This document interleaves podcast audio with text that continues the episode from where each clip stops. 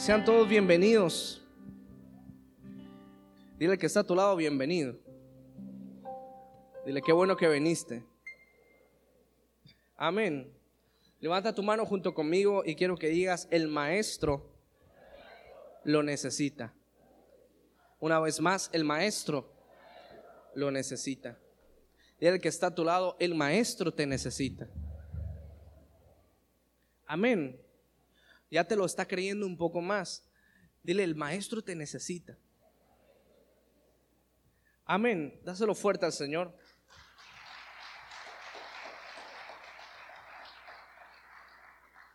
El Señor nos puede necesitar para hacer su voluntad, nos puede necesitar para hacer su obra, para expandir su reino. Amén.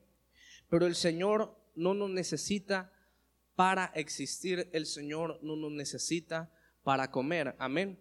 La palabra Dios, iglesia, para aquellos que tal vez no han checado bien el significado de Dios, la palabra Dios, el concepto de la palabra Dios, quiere decir aquel que tiene vida en sí mismo. Amén. Aquel, aquel que no depende de otro recurso para sobrevivir, aquel que no depende de alguien más para existir. Amén. La palabra Dios es aquel que es y será y siempre será y no dependerá de alguien para existir. Amén. ¿Estamos aquí? Entonces, Dios es un, es un Dios que tiene vida en sí mismo. Es un Dios poderoso, tiene tanto poder, tiene tanto amor por nosotros y ese Dios hace su obra en nosotros. Amén. Y ese Dios tiene vida en sí mismo. Quiere decir que la palabra nos enseña que Dios no necesita de nosotros para comer. Amén. Dios no necesita de nosotros para seguir siendo Dios. Él es Dios. Amén. Y también Él es soberano. Amén. Dile que está a tu lado, nuestro Dios es soberano. Díselo de nuevo, nuestro Dios es soberano. Pastor, ¿qué quiere decir soberano? Que Él puede hacer su voluntad. Amén. Él puede hacer su voluntad en nuestras vidas. Él tiene esa soberanía. Amén.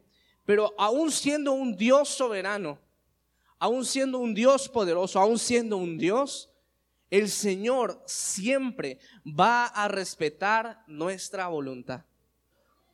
¿Estamos aquí? ¿Qué quiere decir? Que el Señor nunca nos va a forzar a nada que nosotros no querramos. Si nosotros decimos, Señor, yo quiero tu voluntad en mi vida, le abrimos la puerta de nuestro corazón, el Señor puede obrar en nuestras vidas. Pero si nosotros le decimos, no, Señor, no quiero tu voluntad en mi vida, el Señor respeta, amén. ¿Por qué? Porque el Señor es el caballero de caballeros. Es el caballero de caballeros. Es un Dios que respeta y nunca nos va a forzar a nada por más que nos ame. ¿Estamos aquí? Tú puedes amar a alguien, pero no puedes obligar que ese alguien te ame. ¿Estamos bien? Puedes amar a alguien, pero no puedes obligar que alguien te ame. El Señor dice, hijos, yo les amo, mi amor no se ha demostrado con palabras, mi amor se ha demostrado con hechos, al punto que dice la palabra que fue tanto el amor que Dios le tuvo al mundo, que envió a su Hijo unigénito, al único, lo envió a dar su vida por ti y por mí. Amén.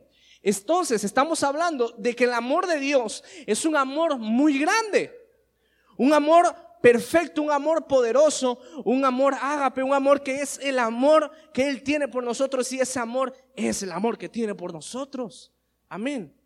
Cuando nosotros le decimos, Señor, yo quiero tu amor en mi vida, yo quiero tu voluntad en mi vida, el Señor dichoso entra en nuestros corazones y nos marca el camino y comienza a hacer su voluntad en nuestras vidas. Amén. Pero nosotros tenemos que abrir la puerta de nuestro corazón.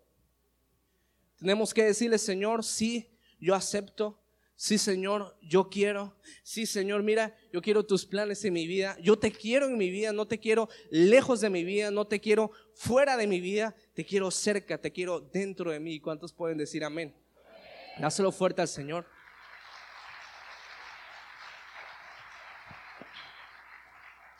Quiero que vayamos a la palabra del Señor. Vamos al libro de Salmos 50, versículo 12. Si me hacen el favor de poner un fondo ahí en cabina. Salmos 50, versículo 12. Dice la palabra del Señor, Salmo 50, versículo 12, y quiero que lo leamos todos juntos. Dice, si yo tuviese hambre, no te lo diría a ti, porque mío es el mundo y qué? Y su plenitud. Dice el Señor, si yo tuviera hambre, no te lo diría a ti, porque mío es el mundo y su plenitud. Todo lo que está en el mundo, ¿de quién es? Es del Señor, es de Dios, amén. Dice, porque mío es el mundo y su plenitud. Versículo 13, dice la palabra del Señor. ¿He de comer carne de toro o de beber sangre de machos cabríos? Versículo 14. Sacrifica a Dios alabanza y paga. Dice el Señor, y cumple lo que has prometido. Y dice, y paga tus votos al Altísimo. Y mira, no solo se queda ahí, sino que dice el versículo 15, e invócame el día de la angustia, te libraré y tú, dice el Señor, sacrifica mi alabanza, paga tus votos al Altísimo, y el día que tú me invoques, clamarás a mí y yo te responderé. Y dice la palabra del Señor, y tú me honrarás. La palabra honrar quiere decir valor. Levanta tu mano conmigo y di, la honra es valor. Y dice el Señor, y yo te libraré y tú me honrarás. Como dice, tú me valorarás. Amén. Cuando el Señor ha hecho algo en nuestras vidas, ¿a poco no? Tú dices, ala Señor, qué maravilloso que te tenga de mi lado. Qué maravilloso que te tenga conmigo. Y aunque siempre hemos sabido lo importante que es Dios, yo creo que cuando la mano de Dios de repente entra en nuestras vidas y estamos a punto de caer y nos levanta. Cuando está a punto de aplastarnos ese camión, cuando está a punto de que algo suceda, cuando está a punto de que dijiste que truene lo que tenga que tronar y yo tú ya te veías en el piso, cuando estás por caer y viene la mano del Señor y te sostiene. Y tú levantas tu mirada y tú le dices, ay Señor, es ahí donde dice la palabra del Señor, y te libraré y tú me honrarás y tú me valorarás, tú le dirás, Señor, qué maravilloso tenerte en mi vida, qué hermoso que estés aquí conmigo. Amén. Cada que el Señor hace algo en nuestras vidas, quieras o no, cuando vemos la mano del Señor, como que eso que tenemos para con el Señor crece. Amén. Aumenta. Desgraciadamente en el ser humano creemos más en lo que vemos que en lo que no vemos. Amén. Es por eso que cuando sucede algo así en nuestras vidas, nuestra fe aumenta, porque pues nos ayuda a creer, pero es porque también estamos viendo la mano de Dios. Amén. Pastor, es bueno, es malo, como tú lo quieras ver. Yo no creo que sea malo, amén, porque es la voluntad de Dios y creo que nuestra fe aumenta cuando vemos la mano de Dios en nuestra vida. Amén. ¿A qué es a lo que voy? Esto es como los testimonios. Los testimonios son para que la gente pueda ver que Dios está vivo. Entonces, cada que sucede algo en nuestra vida está sucediendo un testimonio y cada que vemos el testimonio de lo que Dios está haciendo en nosotros, nuestra fe aumenta, nuestra fe crece y sabemos que somos dichosos, somos bienaventurados por el hecho de tener a Cristo en nuestros corazones. Amén. Dáselo fuerte al Señor. Levanta tu mano junto conmigo y quiero que digas una vez más, el maestro lo necesita. Dilo de nuevo, el maestro lo necesita. La palabra nos enseña que Dios es aquel que tiene vida en sí mismo. Amén. Verdaderamente necesitamos nosotros de Dios. Amén. Pastor, si nosotros somos los que necesitamos de Dios, ¿para qué nos necesita Dios? Verdaderamente el propósito de Dios en nuestra vida es que tú y yo seamos salvos. Y verdaderamente el que el Señor nos necesite para expandir su reino, para predicar su palabra, verdaderamente el beneficio para quién es? Para nosotros. Aún esa necesidad que tiene el Señor por tomarnos, aún esa necesidad que tiene el Señor por guiarnos, aún esa necesidad que el reino de Dios tiene de obreros, aún toda esa necesidad no es en sí de Dios, sino es para que tú y yo seamos bendecidos. Entonces, pastor, ¿cuál es la necesidad que Dios tiene? Pues en su corazón, su sueño es que ninguna alma se pierda. ¿Estamos aquí? Aún todo aquello parte del amor que Dios tiene por ti y para ti. Estamos aquí. Entonces, si nos damos cuenta de esto, verdaderamente cada que el Señor nos dice su voluntad, cada que el Señor hace algo en nuestras vidas y cada que nuestra fomenta, cada que nosotros decidimos buscar al Señor, verdaderamente los beneficiados en todo esto somos nosotros. Dile al que está a tu lado, tú eres el beneficiario. Díselo de nuevo, tú eres el beneficiario. Dile, si buscas más del Señor, tú eres el beneficiario. Ya te lo está creyendo, eh. Díselo de nuevo, tú eres el beneficiario. Amén. Vamos a la palabra del Señor. Dáselo fuerte al Señor. Vamos al libro de Mateo. Mateo 21, versículo 1. ¿Todos lo tienen? Mateo 21, versículo 1. Dice la palabra del Señor. Amén. Dice la palabra del Señor. Cuando se acercaron a Jerusalén y vinieron a Betfagé, dice al monte de los olivos, Jesús envió a quienes? ¿A quienes envió? Envió a dos discípulos. Si nos podemos dar cuenta en la Biblia, siempre los discípulos representan esas personas que quisieron hacer algo más por el reino de Dios. Amén. Dice la palabra que el Señor, al maestro, lo seguía. ¿Cuánta gente? Una multitud.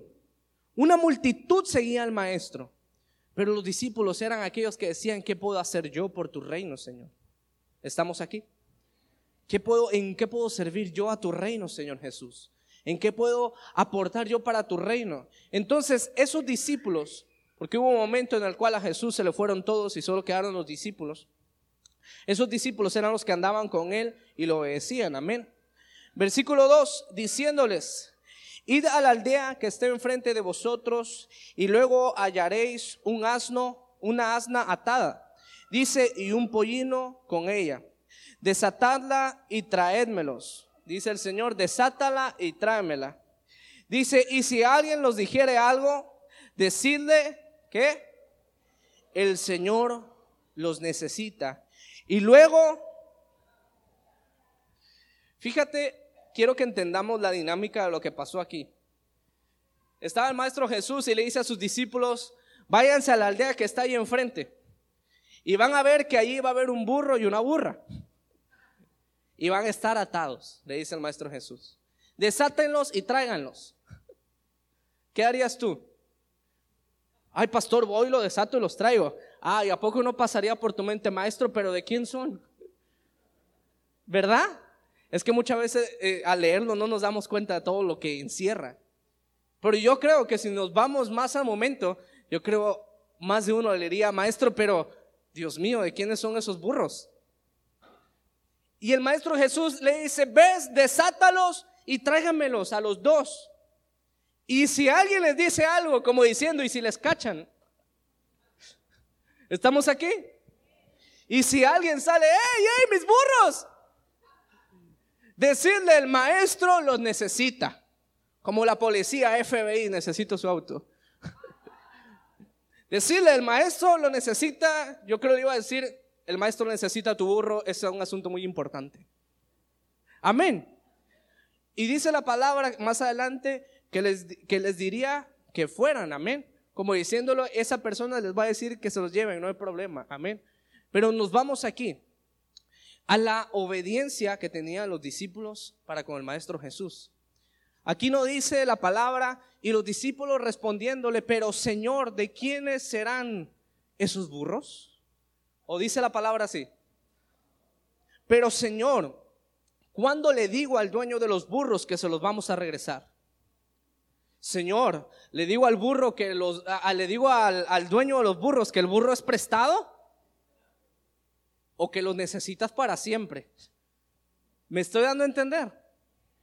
¿Qué garantía, Señor, le dejo al dueño de los burros?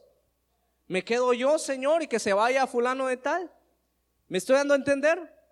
Habría muchas posibles soluciones que el discípulo pudo haber dicho, pero el Maestro Jesús dijo, vete a la aldea de enfrente, hay dos burros, desátalos y tráelos.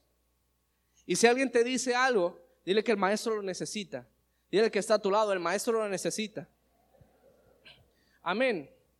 Versículo 4. Dice la palabra del Señor. Todo esto aconteció para que se cumpliese lo dicho por el profeta cuando dijo, versículo 5, Decid a la hija de Sión, he aquí, tu rey viene a ti, manso y sentado sobre un asno, sobre un pollino. Dice, hijo, hijo de animal de carga, o sea, el burro. El versículo 6, y los discípulos fueron, hicieron como Jesús. ¿Qué hicieron los discípulos? Yo pregunto, iglesia, ¿los discípulos hicieron lo que ellos pensaron? ¿A como ellos creyeron? ¿A como ellos quisieron? ¿A como ellos les pareció mejor? ¿Cómo hicieron los discípulos? A como Jesús les había mandado. Amén. El Señor necesita discípulos obedientes. Necesita hijos obedientes. Hay una palabra que dice el Señor, ¿cómo lees? Dile al que está a tu lado, ¿cómo lees?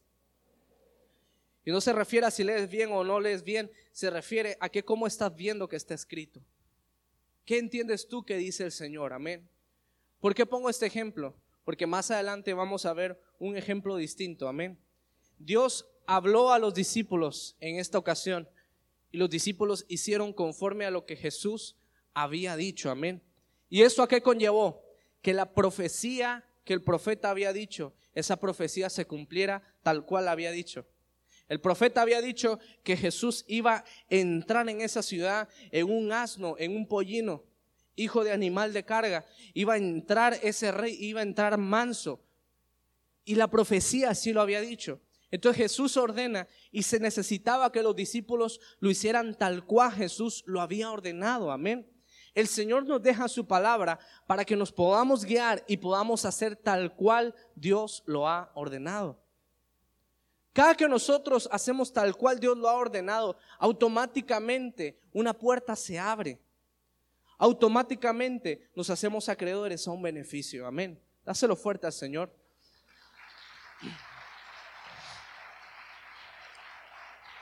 Levanta tu mano conmigo y quiero que digas los discípulos eran obedientes. Una vez más, los discípulos eran obedientes. ¿A qué conllevó la obediencia de los discípulos? A que el propósito de Dios se cumpliera tanto en ellos, tanto en Jesús. Amén. Hácelo fuerte al Señor. Vamos al libro de Primera de Reyes. Primera de Reyes 13, versículo 1. Vamos a leer del 1 al 4. Cuando encuentren, un fuerte amén. Primera de Reyes 13, versículo 1. Vamos a leer del 1 al 4. Levanta tu mano conmigo y quiero que digas una historia de la cual aprender. Amén. Dice la palabra del Señor, todo lo tienen, 1 Reyes 13, versículo 1, vamos a leer del 1 al 4, amén. Dice la palabra del Señor, he aquí un varón, ¿cómo era este varón? Era un varón de Dios. Dice, he aquí un varón de Dios, por palabra de Jehová vino de Judá a Betel. Dice, y estando Joroboam junto al altar para quemar incienso, dice el versículo 2, aquel clamó contra el altar. ¿Quién aquel? El hombre de Dios. Dice, aquel clamó contra el altar, dice, por palabra de Jehová, y dijo, ¿por qué lo hizo? Porque el Señor lo había mandado, amén. Dice, por palabra de Jehová, y dijo, Altar, altar, así ha dicho Jehová, he aquí que a la casa de David nacerá un hijo llamado, ¿cómo? Josías. Dice, el cual sacrificará sobre ti, ¿qué sacrificará? ¿Qué va a sacrificar? ¿A quién iba a sacrificar? Dile que está a tu lado, qué fuerte. Amén. La palabra del Señor nos está narrando de que viene el hombre del Señor y viene a saltar por orden del Señor. Y la orden del Señor era que desatara esa palabra, amén. Que desatara esa palabra sobre el altar. Y decía eh, que iba a venir, iba a nacer una persona que iba a sacrificar sobre ese altar. Entonces empezó a hablar sobre eso a ejecutar la orden del Señor. Amén. Levanta tu mano conmigo y quiero que digas, el profeta ejecutaba la orden del Señor. Dice, he aquí que la casa de David nacerá un hijo llamado Josías, el cual sacrificará sobre ti a los sacerdotes de los lugares altos. Amén. Vamos al siguiente versículo. Dice, ¿lo tienen ahí? Versículo 5.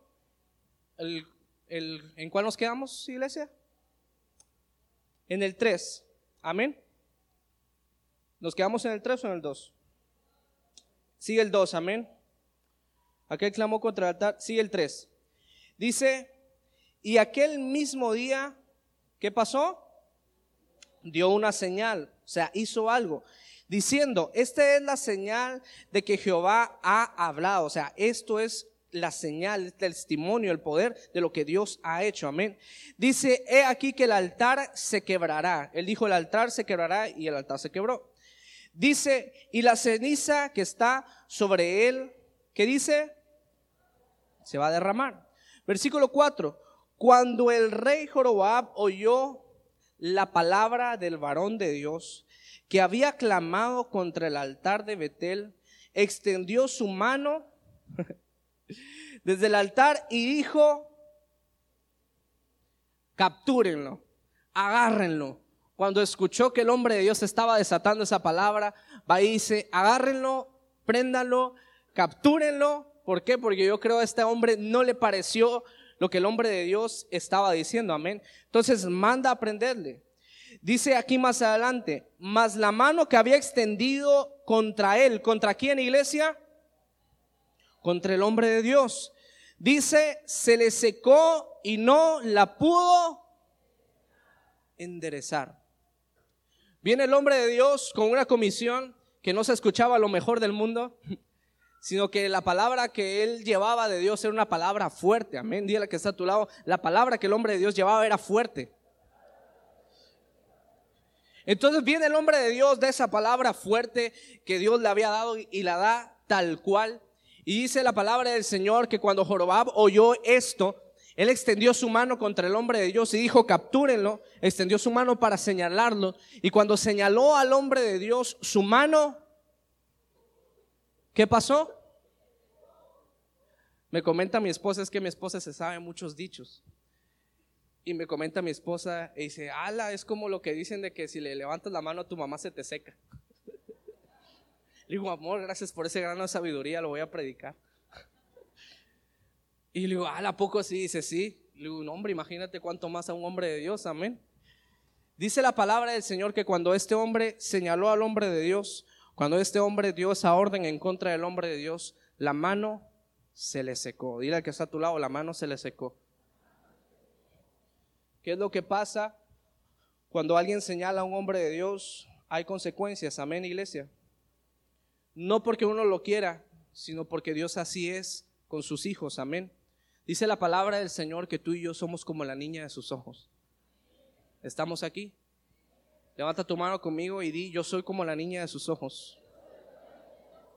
Entonces dice la palabra del Señor que cuando este hombre levantó su mano en contra de ese hombre de Dios, levantó su mano en contra de ese hijo de Dios, a ese hombre se le secó su mano, tal como dicen por ahí, que se le seca la mano si le levanta la mano la mamá.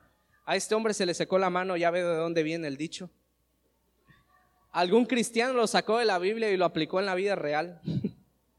Entonces, ¿qué le pasó a este hombre? Se le secó la mano. Quiero que vayamos al versículo 7. ¿Todos lo tienen? Y el rey le dijo al varón de Dios, ven conmigo a casa. ¿Por qué le dijo esto? Porque más adelante le pide que ore por él y la mano se le restaura. Dice, y el rey le dijo al varón de Dios, ven conmigo a casa y comerás y yo te daré presente. O sea, después de que se le sacó la mano, entendió que era un hombre de Dios y le dijo, ven a mi casa para que te dé comer y pues también te honre, te dé un presente. Amén. Versículo 8. Pero el varón de Dios dijo al rey, aunque me dieras la mitad de tu casa, no iría. Qué fuerte, ¿verdad? Es que, es que de verdad esto está bien fuerte porque ahorita vamos a entender el por qué le dijo eso. Dice, no iría contigo, ni comería pan, ni bebería agua en este lugar. ¿Por qué le contestó así el hombre de Dios? Versículo 9 porque así me está ordenando por palabra de Jehová. Dice la palabra que este hombre estaba siguiendo la instrucción de Jehová. Imagínate que el Señor te diga, no, no vayas a echarte tu pan con chocolate abuelita. ¿Cómo le haces? Amén. Es que de verdad, de verdad, cuando, cuando Dios da una orden, hay veces que, que contradice muchas reglas eh, de comportamiento. En este caso, podríamos decir en las reglas del comportamiento ante la sociedad, sí ser un hombre de Dios, pero qué mal educado. Podrían decir, amén. Ay, pero ¿cómo va a despreciar un pan? ¿Quién desprecia un pan? ¿Quién desprecia un bisque con mantequilla, pastor? ¿Cómo? Si era un hombre de Dios, pastor, si leyó bien si era un hombre de Dios. Bueno, pues este hombre, por la instrucción que Dios le había dado, este hombre despreció esa invitación y le dijo, mira, aunque me dieras la mitad de tu casa, no iría contigo. ¿Por qué? Porque el Señor le había dado orden que no fuera, amén. Porque así, porque así me está ordenado por palabra de Jehová, diciendo, no comas pan, ni bebas agua, ni regreses por el camino que fueres. La orden que el Señor le había dado a este hombre, le había dicho, ves y cuando regreses, regrésate por otro camino y no comas pan y no bebas agua en ese lugar. Para acabarla lo mandó ayunando el Señor. No comas pan, no bebas agua, Aquí vemos al hombre de Dios en una actitud de obediencia total. Amén. ¿Cómo estaba ese hombre de Dios? Obediencia total. Dijo, el Señor me dijo que no comiera pan, me dijo que no bebiera agua, me dijo que no hiciera nada de eso y para acabarla me dijo que me regresara por otro camino y eso voy a hacer. Amén. Este hombre de Dios estaba en una actitud de obediencia y el que está a tu lado estaba obedeciendo. Y quiero que vayamos aquí al versículo 10. Dice la palabra del Señor. Dice, regresó pues por otro camino, o sea, hizo lo que Dios le había mandado. Dice, y no volvió por el camino donde había venido a Betel. Versículo 11. Moraba entonces en Betel un viejo profeta. Ya estaba viejón, dice la palabra. Uno podría decir, no hombre, ya estaba viejón este profeta, yo creo estaba cargadísimo. Pero mira, Dice, moraba entonces en Betel un viejo profeta, al cual vino su hijo y le contó todo lo que el varón de Dios había hecho en aquel día en Betel. Le contaron también a su padre las palabras que había hablado el rey, al rey. Versículo 12. Y su padre le dijo, ¿por qué camino se fue? Como diciendo, ¿dónde está, hijo? ¿Por dónde va el hombre de Dios? Que yo quiero ir a verlo. Y le pone, le pone ahí su hijo. Y su hijo dice, y, su hijo le mostraba el camino por donde había regresado el varón de Dios que había venido de Judá. Versículo 13, y le dijo a su hijo, ensilladme el asno, órale, préndeme el carro. Y dice, y ellos le ensillaron el asno y él lo montó. Se, se puso motorizado el hombre y montó el asno y vámonos. Versículo 14. Y yendo tras el varón de Dios, le halló. ¿Te das cuenta qué burro tenía? Para alcanzar al varón de Dios que ya tenía un rato andando. Dice, y yendo detrás, el, dice, y yendo detrás el varón de Dios, dice, le halló sentado debajo de una encina. Eso se daba mucho en ese tiempo, sentarte debajo de un árbol. Pasaban muchas cosas feas cuando hacían eso. Cuando vayas directo a tu casa, mejor ves directo a tu casa, amén. Hay que aprender de todo aquí en la palabra del Señor. Y le dijo, ¿eres tú el varón de Dios que vino a Judá? Él le dijo, ¿qué le dijo? ¿Envío a persona o le dijo, servidor, ¿en qué le puedo servir? Versículo 15. Entonces le dijo, ven conmigo a casa y come. Ay, Dios mío. Todo el mundo andaba ofreciendo pan ese día. ¿Cómo qué? Como cuando ayunas. ¡Qué barbaridad! La orden del Señor fue no comas pan. Ese día todo el mundo te va a ofrecer pan. El día que no ayunas, nadie te invita a un taco, pero el día que ayunas, el día que ayunas, hay un convivio al lado de tu casa. El día que ayunas, tu abuelita hace pozole. Ay, les di en el punto. El día que ayunas, mira, mira, te invitan de todo. Amén. Diría papá que él no come mucha tuna, pero el día que ayunó se le antojaron las tunas. Y el día que entregó el ayuno y fue a comprar las tunas, ya no las tenían ahí. ¿Me doy a entender? Es necesario darnos cuenta que cuando el Señor nos da una orden, vendrán pruebas para ser probados en esa orden. ¿Estamos aquí? Y Dios le dice a este hombre, no comerás pan y no beberás agua. Bueno, pues fue lo que le ofrecieron en todo el viaje, pan y agua y regresar por el mismo camino. Justo lo que Dios le había dicho a este varón que no hiciera. Amén. Y era un hombre de Dios. Versículo 15, entonces le dijo, ven conmigo a casa y come pan. Ah, tenían mucho pan. Mas él Dice, mas él respondió, dice, no podré volver contigo, ni iré contigo, ni tampoco comeré pan, ni beberé agua contigo en este lugar. Ya tenía aprendido lo que le decía a todo mundo. Dice, no comeré contigo, no beberé contigo, no regresaré, no haré eso en este lugar. Versículo 17, porque por palabra de Dios me ha sido dicho, no comas pan ni bebas agua allí, ni regreses por el mismo camino por donde fueres. Versículo 18. Y el otro le dijo, el otro profeta viejo, dice, y el otro le dijo, ¿cómo le dijo? Mintiéndole.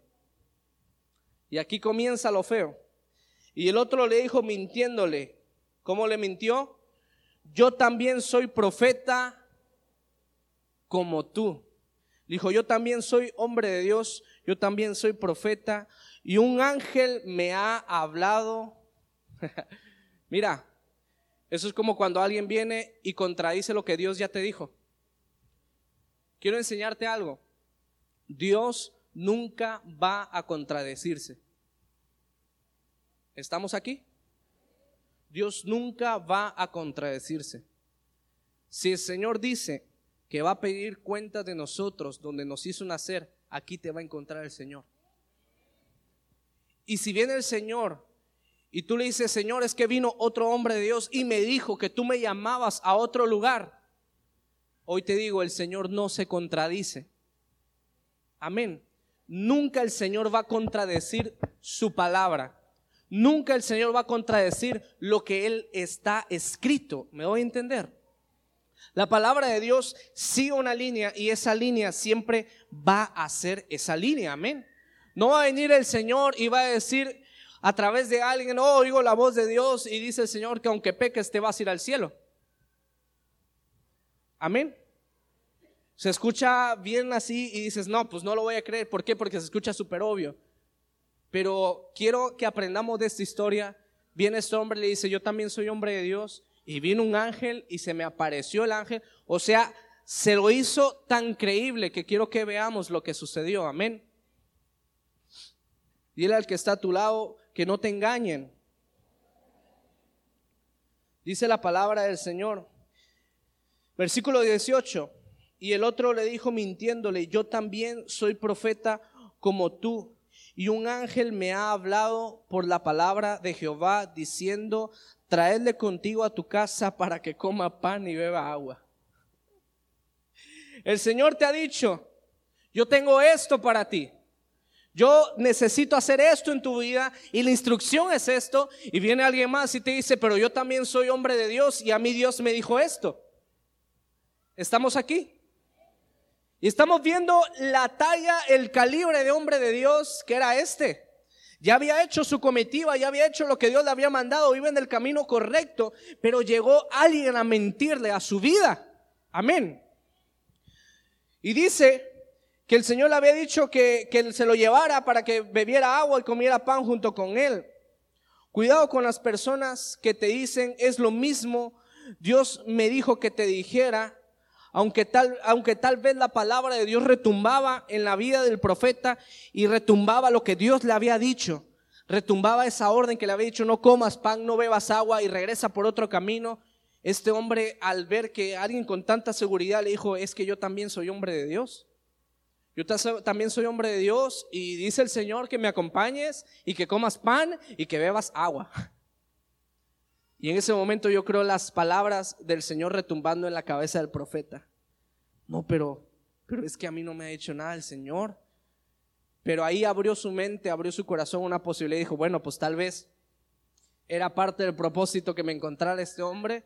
Tal vez era parte del propósito que hiciera lo contrario de lo que Dios me dijo. ¿Me estoy dando a entender? Es necesario ponernos alerta. Dile al que está a tu lado, ponte alerta. Dile que no te engañen. Si Dios te ha dicho algo, haz eso que Dios te ha dicho. Si Dios te ha mandado algo, haz eso a lo cual Dios te ha mandado. Amén. Si Dios te ha puesto aquí, que aquí te encuentre el Señor. Me estoy dando a entender. Aquí el Señor ya había dado una orden, este hombre iba muy bien hasta que se topó con este profeta que ya era anciano, ya era viejo, y le mintió, amén. Versículo 19, quiero que nos brinquemos ahí, versículo 19. Entonces volvió con él y comió pan en su casa y bebió agua. Aquí el hombre de Dios ya había desobedecido. Ya como lo hizo Adán, como lo hizo Eva, también había desobedecido, ya no había seguido lo que Dios había mandado. Quiero que nos brinquemos al versículo 23. Dice la palabra del Señor, cuando había comido pan y bebido, el que le había hecho volver, ¿qué dice? Le ensilló el asno, o sea, le preparó otra vez para que se fuera. Versículo 24.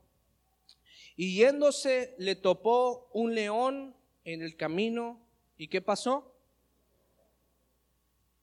Pastor, pero un hombre de Dios. Dice, y le mató, y su cuerpo estaba echado en el camino, y el asno junto a él, y el león también junto a dónde? Al cuerpo. Dice la palabra del Señor que este hombre después de que comió el pan, bebió el agua, cuando Dios le había dicho que no lo hiciera, después ya cuando iba regresando, camino, yo creo, a su hogar, camino a su casa, se encontró un león y el león lo mató. Mató también al asno. Yo creo que hasta el, murió, el, el león se murió de indigestión porque dice que también ahí estaba el león. No lo sé. Pero la palabra nos enseña que cuando el hombre de Dios creyó a la mentira de otro supuesto hombre de Dios, se desvió de su propósito. ¿Qué sucedió? Se desvió. Se desvió de lo que Dios quería hacer en su vida. Se desvió de la orden que Dios le había dado. Y cuando este hombre de Dios se desvió, pecó, dice la palabra que salió un león y se lo comió. Y tú podrías decir, pastor, pero ¿por qué no lo perdonó el Señor? Yo creo que hoy en día el Señor es más tolerable con nosotros. Amén. Estamos viendo un hombre de Dios que murió por comerse un pan con un vaso de agua. Amén. Por, por recibir un pan y un vaso de agua.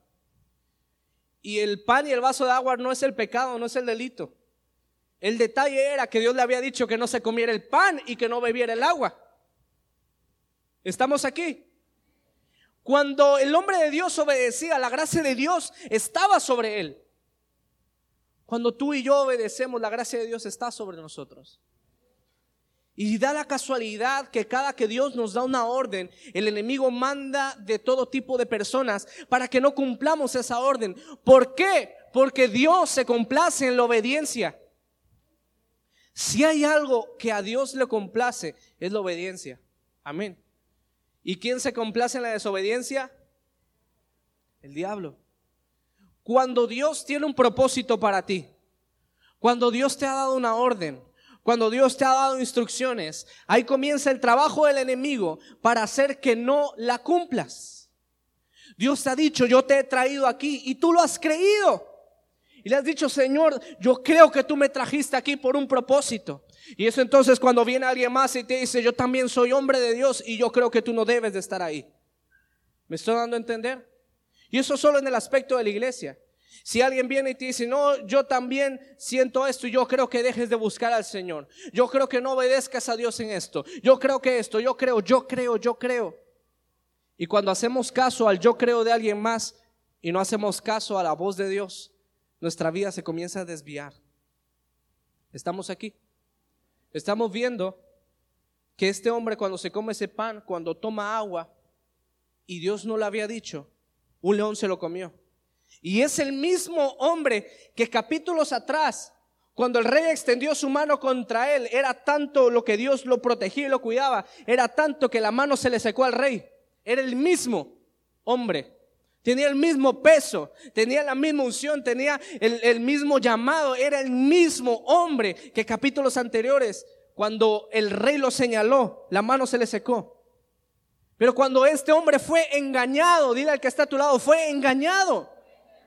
Díselo de nuevo, fue engañado. Cuando este hombre fue engañado, la desobediencia cobró parte en su vida. Por algo Dios le había dicho, no comas pan, no bebas agua. Pastor, es algo muy sencillo, sí, pero Dios sabe por qué lo hace. El Señor le dice, no comas pan, no bebas agua. Esto no es para ustedes, ustedes sí coman pan y beban agua. Chocolate caliente, atole, lo que gusten, champurrado. Si hacen buen champurrado ahí, se ponen la de Puebla que me gusta el champurrado. Pero ¿a qué es a lo que voy? Dios no te está diciendo no comas pan, no veas champurrado. Dios no te está diciendo nada de eso. Pero yo sé que si hay cosas que Dios te ha dicho que hagas. ¿Estamos aquí? Yo sé que si hay instrucciones de Dios sobre tu vida. Yo sé que hay cosas que Dios te ha dicho, muere a esto, aléjate de esta persona, no te bendice, o no creas esto, o yo te he llamado para esto, o permanece, sea cual sea la lucha que hay en tu vida. El Señor a todos nosotros nos ha dado instrucciones. Levanta tu mano conmigo y di, Dios me ha dado instrucciones. Amén. ¿Qué es lo que pasa cuando Dios nos da instrucciones? Comienza el trabajo del enemigo para provocar que esas instrucciones no las cumplamos. ¿Por qué? Porque cuando no cumplimos las instrucciones del Señor, la desobediencia se entrona, mira, en nuestra vida. Y nosotros somos hijos de obediencia, hijos de luz. ¿Por qué? A nosotros llamarnos cristianos quiere decir que somos como Cristo. ¿Y cómo era Cristo?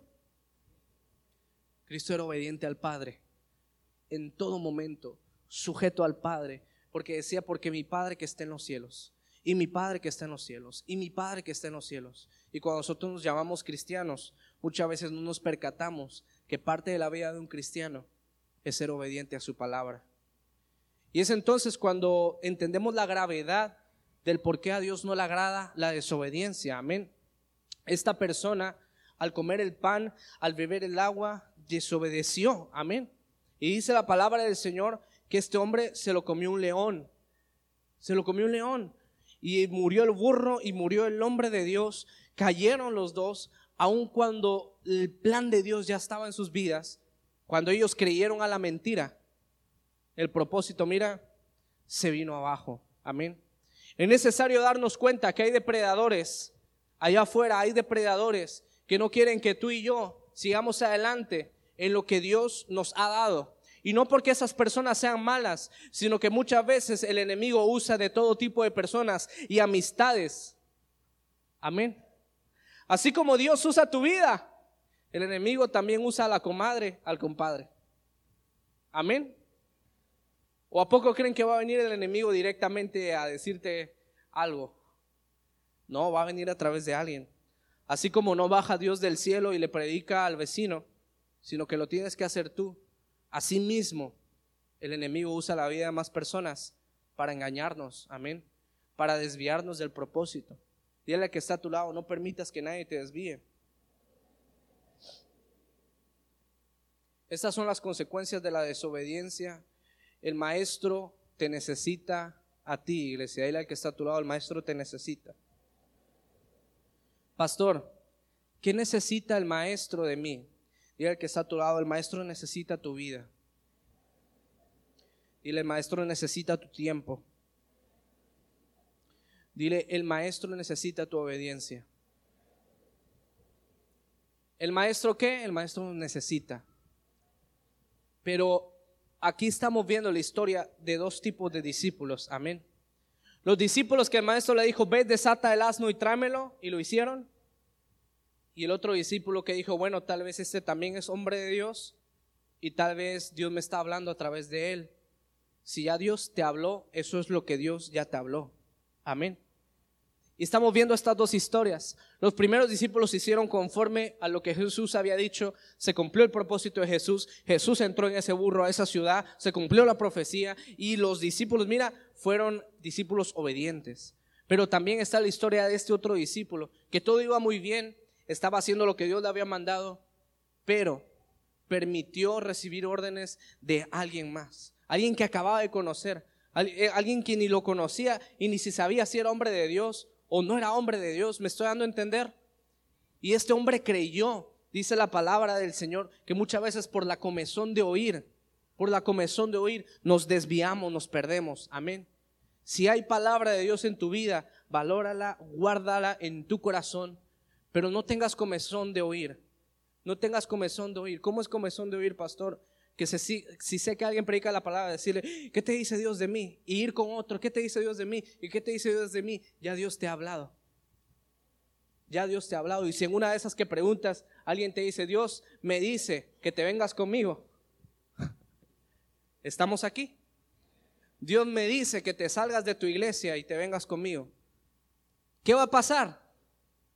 Y es entonces cuando el enemigo comienza a robarnos y al que está a tu lado, no permites que el enemigo te robe. Ya Dios le había dado una instrucción a este hombre, amén. Ya Dios le había dicho qué hacer.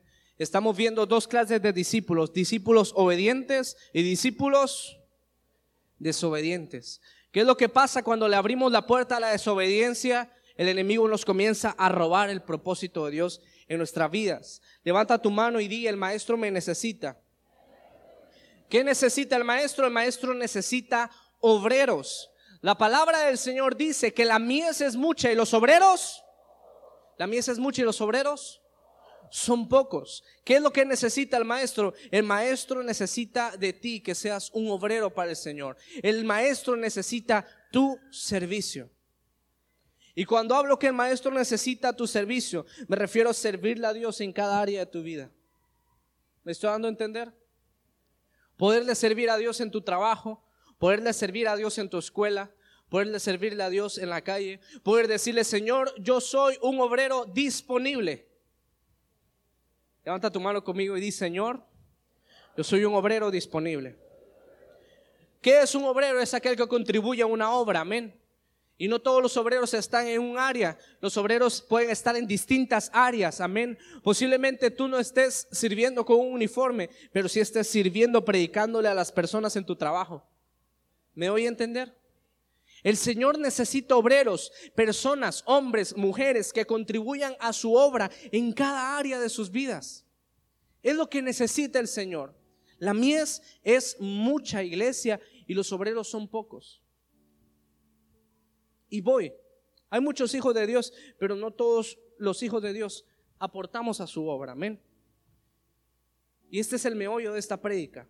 El Señor necesita obreros. Necesita que sí seas un hijo, que seas salvo, pero también contribuyas a su obra. Amén. Siendo obediente. Amén. Siguiendo los pasos que Dios ya te ha dejado. Dios necesita que más gente conozca de Él. No por un beneficio propio de Él, sino por un beneficio que nos conviene a nosotros. El sueño de Dios, que ninguna alma se pierda, es un sueño que a ti y a mí nos beneficia. Fíjate qué sueño tan noble, qué sueño tan bonito, que es que en el corazón de Dios esté que ninguna alma se pierda, que ninguna alma se vaya en eternidad sin su amor, que ninguna alma muera eternamente, sino que tengan vida eterna. Y qué maravilloso Dice la palabra que él, ha preparado casas, Él ha preparado todo para nosotros, para que vivamos una eternidad con Él. Pero ¿a qué es a lo que voy? Obrero disponible. Pastor, ¿cómo que un obrero disponible? si tenemos cinco obreros y de repente surge una emergencia y yo le marco a esos cinco, le digo, necesito que vengan acá, se me está cayendo el techo. y de esos cinco, solo dos dicen, allá caigo y los otros tres dicen, no puedo. Amén. No puedo por esto, no puedo por el otro, no puedo por los motivos que quieras, no puedo. Y el Señor te ha dicho, oye, sí puedes. Yo te digo, puede ser un obrero sin necesidad de tener un uniforme, puede ser un obrero en la calle, puede ser un obrero en tu trabajo, puede ser un obrero en la escuela, puede ser un obrero contribuyendo a la obra del Señor. Pero un obrero disponible es aquel que va por la calle y le dice, Señor, yo, yo soy un obrero disponible, yo soy un hijo tuyo disponible. ¿Cómo disponible? Decirle, Señor, ponme en mi camino a aquella persona que tenga necesidad de tu palabra. ¿Por qué no hacerlo? Amén. ¿Cuántas palabras no han venido a nuestras vidas? Maravillosas. De, los, de las cientos, miles de palabras que Dios nos ha dado, ¿cuántos han sido bendecidos por cinco palabras? A ver, sé que por más, pero los que hayan sido bendecidos mínimo por cinco palabras en su vida, bájenla. ¿Cuántos tienen esas palabras en su corazón bien presentes? Pues fíjate, no necesitas, cuando, cuando encuentres a alguien, no necesitas darle la información de todo lo que has aprendido en tu vida en Cristo, sino puedes darle información de esas cinco palabras que han bendecido tu vida y que has guardado en tu corazón. Le puedes decir, mira, yo no soy un predicador, yo no soy esto, no, no hablo muy bien, pero quiero decirte que, que Jesús hizo algo en mi vida. Quiero decirte que desde que le entregué mi vida a Dios, todo empezó a cambiar. Tal vez no te pueda predicar bien ahorita, tal vez no te pueda decir dónde lo dice, pero sí sé que dice la palabra. Y dice la palabra que fue tanto el amor de Jesús que Él dio su vida por amor a ti. Y tú le puedas decir a esa persona que tiene su autoestima por el sol, le puedes decir, hay alguien que te ama y te ama muchísimo.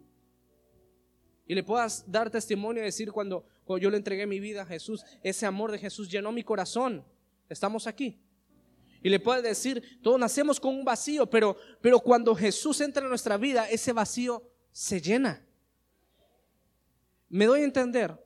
Posiblemente no seas el predicador más excelente del mundo, posiblemente no, no desenvuelvas un tema perfectamente, pero sí tenemos la capacidad de contarle a alguien más lo bueno que Dios ha hecho en nosotros. Y eso entonces cuando le podemos decir, Señor, yo quiero ser un obrero disponible, quiero escudriñar ¿Qué, ha sido bendecida mi vida? ¿En qué he sido bendecido por ti? ¿En qué he sido bendecido por tu palabra? Y yo quiero ser un obrero en cada área de mi vida. Como la, vitacilina. En la casa y en la oficina. Ah, qué buena medicina. Que tú le puedas decir, Señor, en la casa, en la oficina, en el trabajo, en el restaurante, donde sea, Señor, yo quiero ser un obrero disponible. Yo quiero ser una persona que sea obediente a ti. ¿Cómo podemos ser obedientes al Señor predicando su palabra? Amén. Dice la palabra del Señor que todos los días por el templo y por las casas no cesaban de predicar la palabra del Señor. ¿Estamos aquí? Yo siento, pastor, que el Señor no me ha llamado a predicar. Siento que ese llamado no es para mí. Te tengo que informar algo. El predicar es una orden y es para todos los hijos de Dios. Absolutamente todos. No puede haber alguien que diga, no, pastor, a mí el Señor no me ha llamado a predicar. Posiblemente Dios no te ha llamado a predicar desde un púlpito ni a tiempo completo, pero el Señor sí te ha mandado a dar testimonio de lo que ha hecho en tu vida. Sí te ha mandado a compartir qué ha hecho Dios en ti, me doy a entender. Cuando nosotros compartimos testificando, Dios lo puede hacer también en alguien más, amén. Estamos viendo dos clases de discípulos, un discípulo que obedeció y discípulos que no obedecieron. ¿Y cuál es la enseñanza? Dios se complace de la obediencia. Por más insignificante que sea lo que Dios nos está pidiendo, Dios agrada de la obediencia.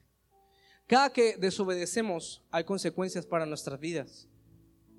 Y también hoy Dios nos quiere enseñar que no permitas que nadie te engañe. No permitas que alguien más distorsione lo que Dios está haciendo en ti. Si Dios te tiene aquí, si Dios tiene a tu familia, o si estás creyendo tú porque tu familia va a venir, si usted da una palabra, créela. Que no venga alguien más y te diga, mira, yo siento que mejor te apartes del Señor. Que no venga alguien más y te diga, pues yo creo lo contrario. O incluso que no venga otra persona cristiana y te diga, yo creo que mejor te salgas de ahí te vengas conmigo. No permitas que venga alguien a engañarte. No permitas que venga alguien a robarte. El Señor te ha puesto aquí, te ha puesto con un propósito. El Señor te ha traído aquí y lo que Dios tiene preparado para tu vida, Dios lo va a cumplir en tu vida en este lugar. Dáselo fuerte al Señor.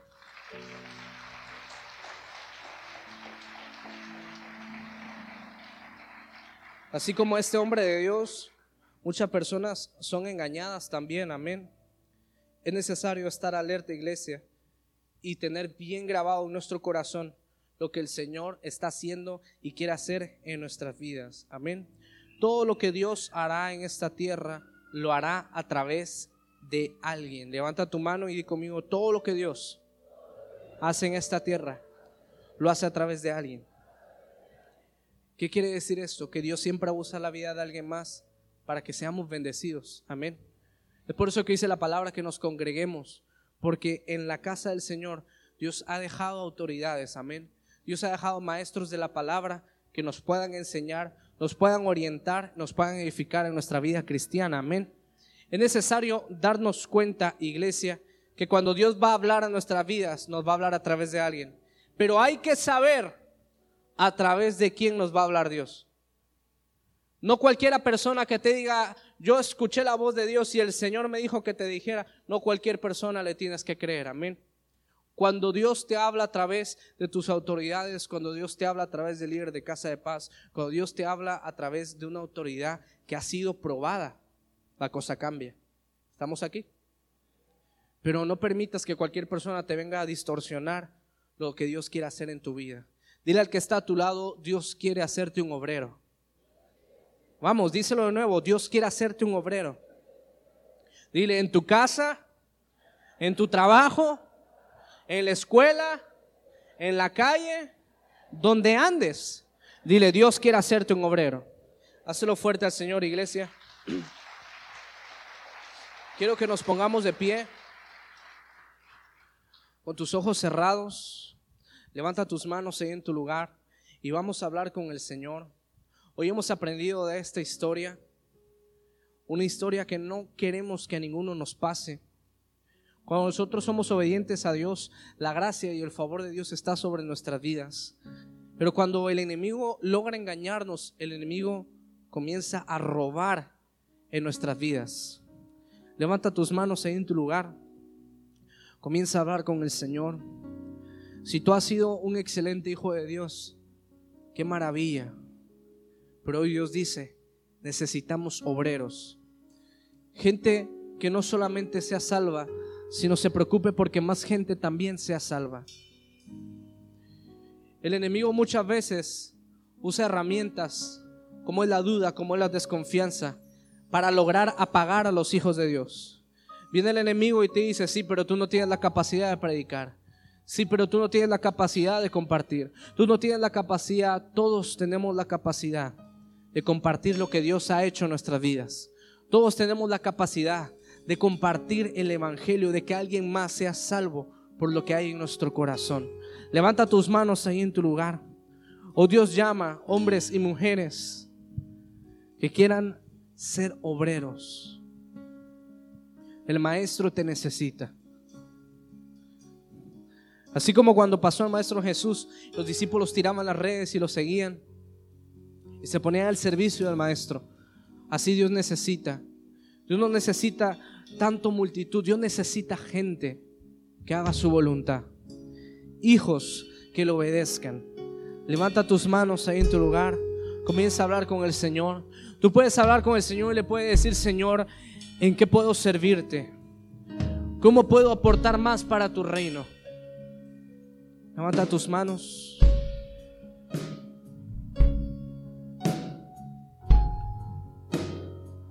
Habla con el Señor.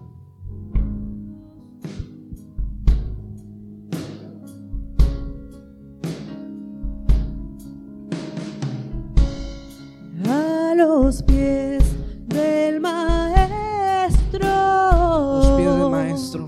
Tu rostro y quiero ver.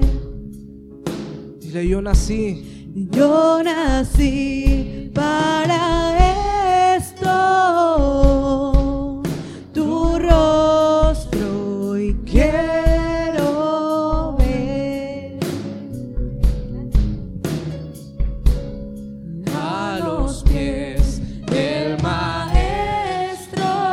pies del Maestro.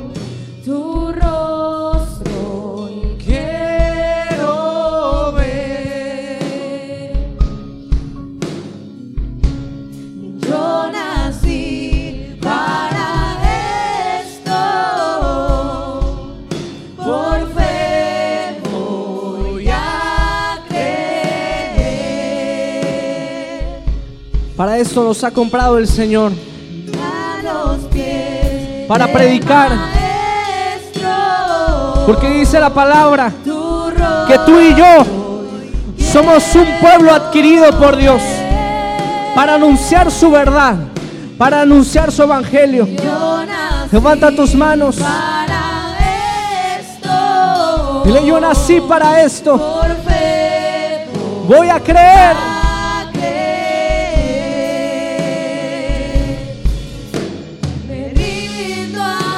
Levanta tus manos, iglesia. Dispuesto estoy aquí. Quiero ser Como tú.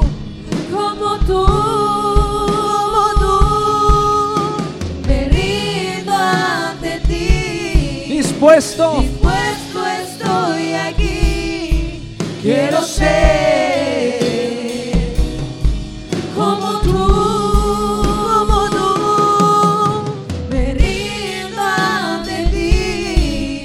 Estoy dispuesto, Señor. Estoy aquí. Quiero ser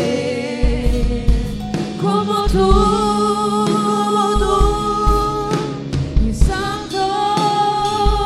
Dile, santo. Santo Señor, es tu nombre. Tú eres santo. Tú eres santo. Santo. Dile, santo.